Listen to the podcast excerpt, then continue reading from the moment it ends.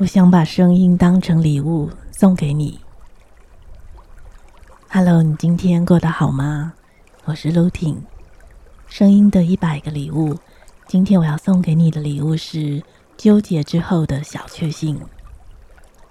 纠结这个情绪，应该是我们上班族常常会遇到的，特别是当遇到那些令我们力不从心的人事纷扰。该负责的人没有把事情做好做对，这时候被困在办公室的我们就会感到很纠结。我也像你一样，常常遇到这种情绪。不过今天我想与你分享一个小小的发现。今天上班的时候，照例办公室又充满了各种纠结与令人难以忍受的情况。我忍耐了一整天，不想多说什么。可是心里又忍不住生闷气。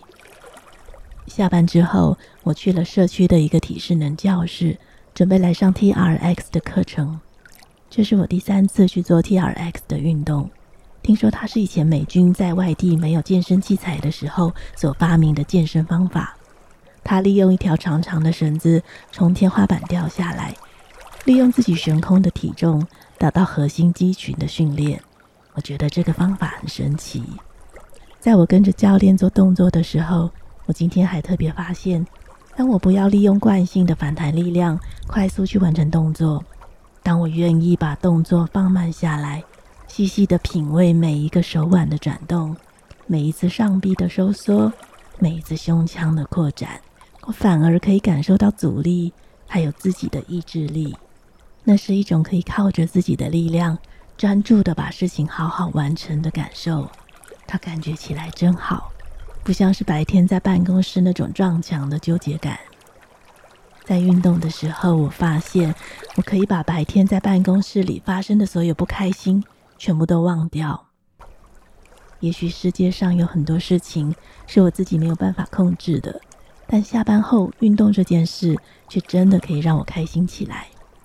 当我今天 TRX 下课完之后，当我流了汗，完成了这一小时的运动，那些办公室的芝麻绿豆小事，早就抛到九霄云外去了。也许这就是凡夫俗子的小确幸。而如果没有白天的纠结作为一种极度不舒服的对比，我猜这样的小确幸也大概会被我忽略。纠结让我更珍惜平静与专心的快乐。办公室的日常纠结，也让身为凡夫俗子的我，在运动之后开始思考关于之后自行创业的可能性，关于一人公司的可能性。我在猜，或许这也是纠结的情绪带给我向内反思的礼物吧。很高兴能与你分享这样日常的小确幸，也希望你在纷扰的上班人生里，找到能平衡情绪的出口。我是露婷。我把声音当做礼物送给你。